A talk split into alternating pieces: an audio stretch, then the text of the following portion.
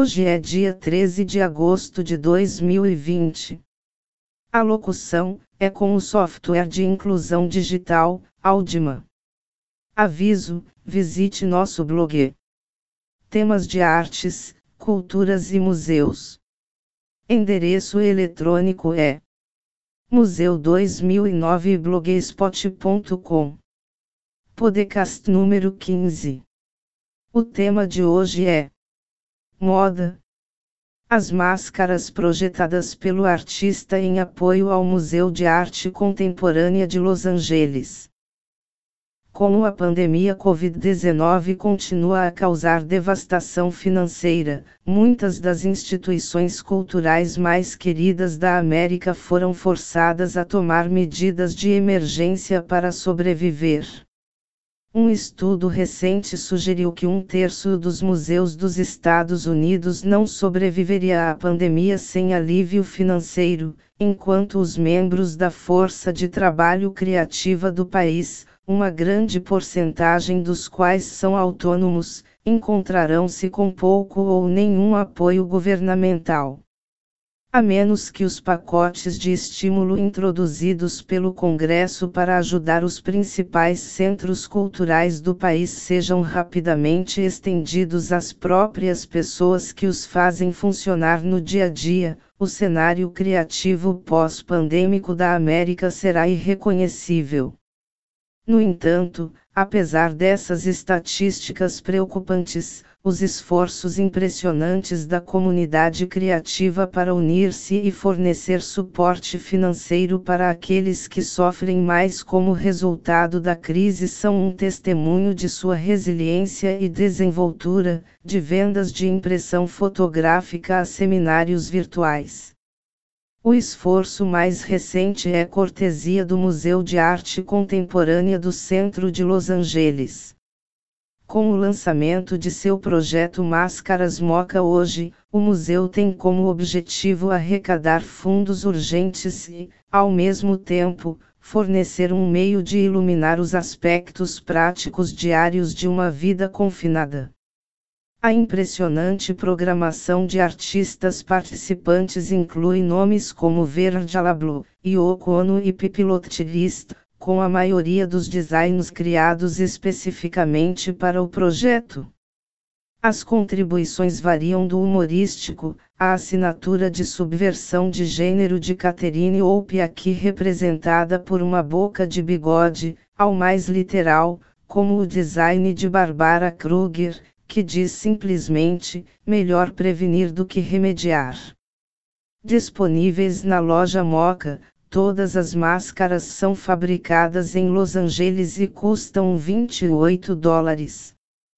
Cada artista viu fazer máscaras como uma oportunidade muito séria de trazer a arte para a vida cotidiana e torná-la cuidadosa e protetora, que é o que eu acho que as máscaras deveriam ser, diz o diretor do Museu Klaus Wiesenbach sobre o projeto.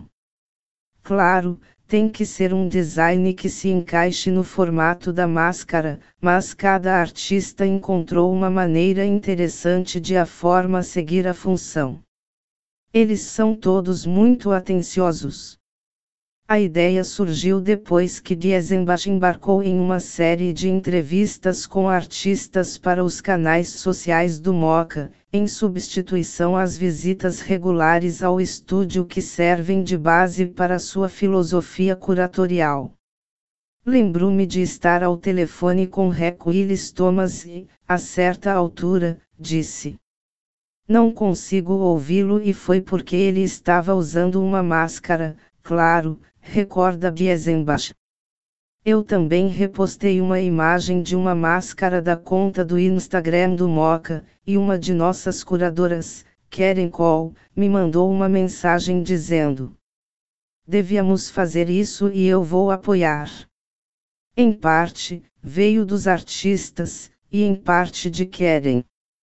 Como um paralelo histórico, Guiesenbach faz referência à arte postal, uma tradição envolvendo cartões postais ou pacotes distribuídos por artistas por meio do correio que foi criado pelo artista americano Ray Johnson na década de 1940, mas trazido à atenção internacional pelo espírito Faça Você Mesmo de artistas internacionais do Fluxus duas décadas depois.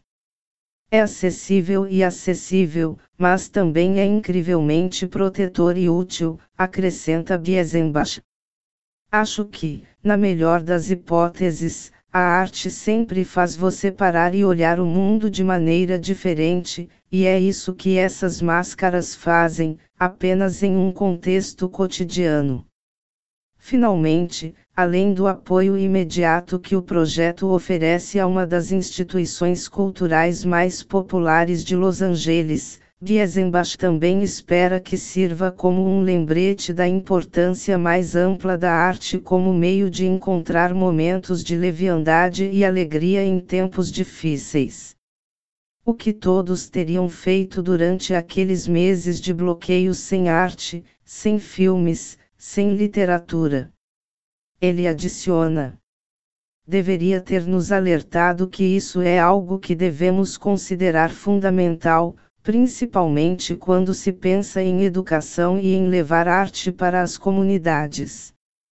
Só espero que as máscaras possam nos lembrar que a arte é uma parte importante de nossas vidas.